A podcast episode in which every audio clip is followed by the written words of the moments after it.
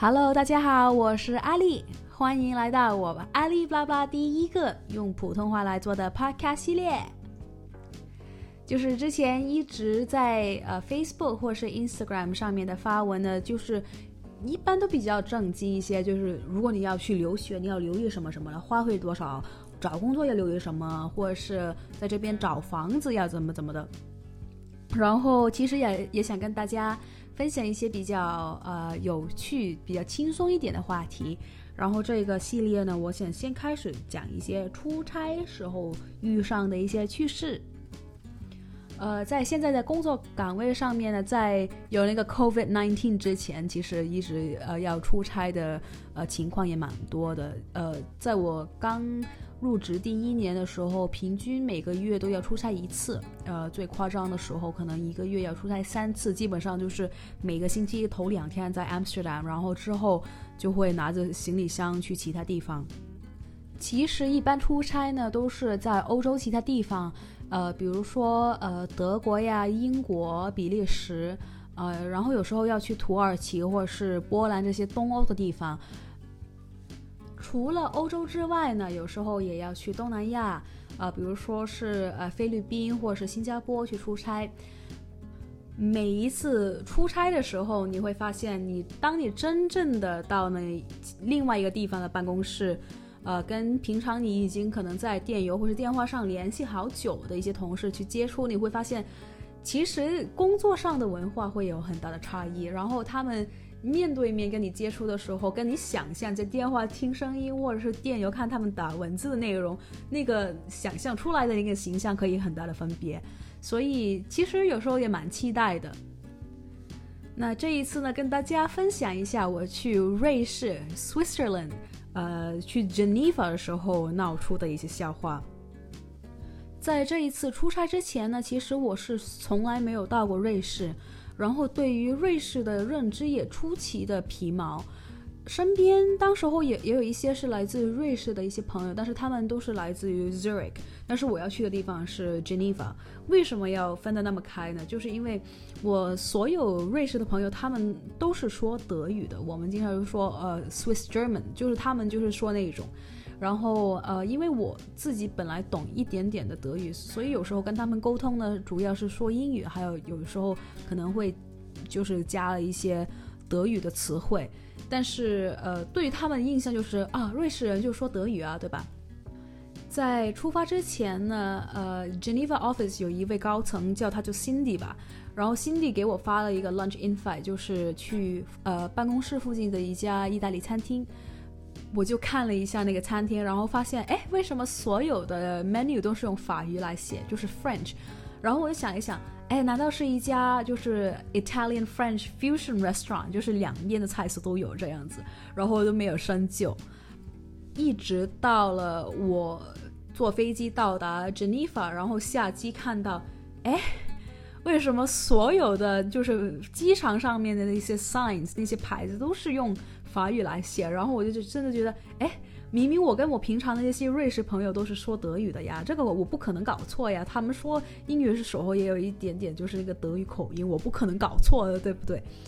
呃，然后我在坐呃 taxi 去办公室的时候，才发现就是跟那个呃 taxi driver 聊天，然后他跟我说啊，对，因为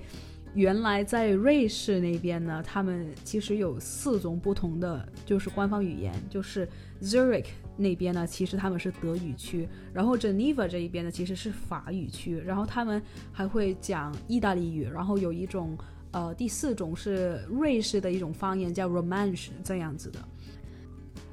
呃，跟他聊完之后，觉得啊，幸好先跟他聊了一聊才去办公室，因为我本来是打算去办公室之后跟他们说 Guten Tag 或者是 Guten Morgen 这样子，然后想象一下，如果一开始过去跟他们说德语，然后他们用法语回我，哎，Bonjour，为什么你要说德语呢？然后我觉得啊，好尴尬，因为连他们要说什么语言也搞不清楚，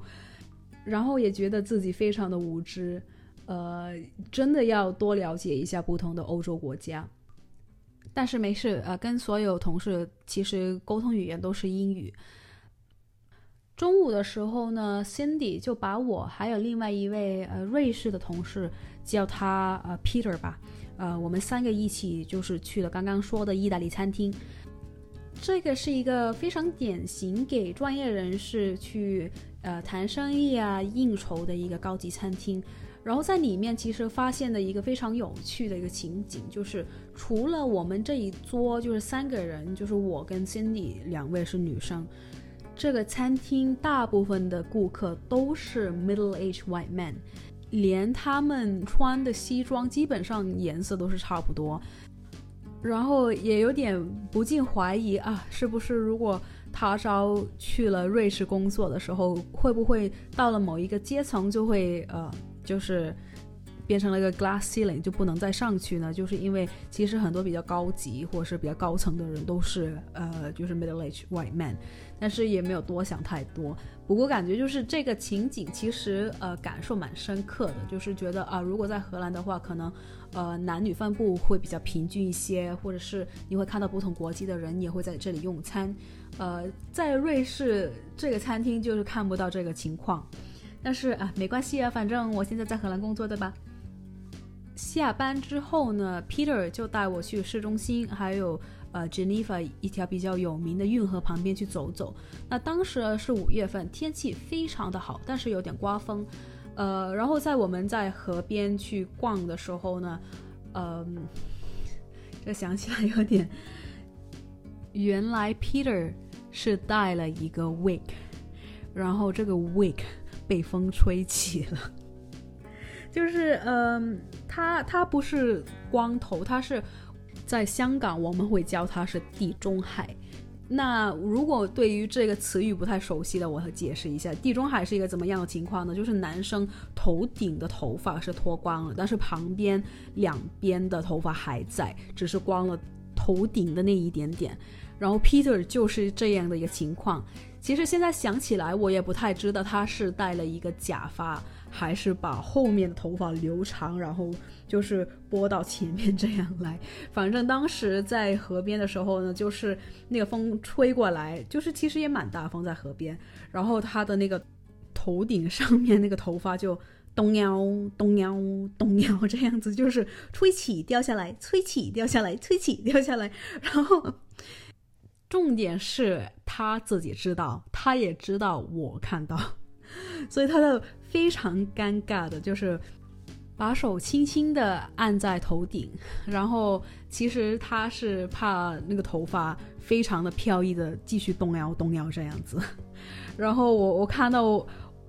呃，我看到这个情况，其实忍笑忍得非常辛苦。如果你只是看到这个人，呃，有一个假发，然后那个假发被风吹起，你一定会想笑。但是因为我跟 Peter 已经认识了好几个月，然后他是一个非常 nice 的一个同事，我也不忍心笑他，也不想他感觉非常尴尬。然后最后我就说，呃，你你快点回去跟你老婆吃饭吧，我自己去走走，之后我会自己回酒店休息的，不用不用陪我。接着他就马上按着头顶去坐车回家。这一次去呃瑞士出差，其实呃印象蛮深刻的，就是除了刚刚提起的几个点之外，也觉得呃瑞士比我想象中比较现代化一些。就比如说呃。在 taxi 上面有 free WiFi，是免费的 WiFi，我觉得这个真的太厉害了。就是，呃，我在其他地方也没有什么见过有 free WiFi 这样子。如果你见到，跟我说。嗯，就是除了这个之外，我觉得在呃市中心 Old Town 那边吧，或者是银行区那边，其实跟香港也有点相似，就是呃，反正感觉非常亲切。然后后来查了资料，发现如如果在瑞士工作的话，其实你的那个 tax 只需要给百分之二十，比荷兰还要低。呃，其实我有想过之后可能搬去瑞士那边，但是先想想吧。现在在荷兰其实也蛮舒服的。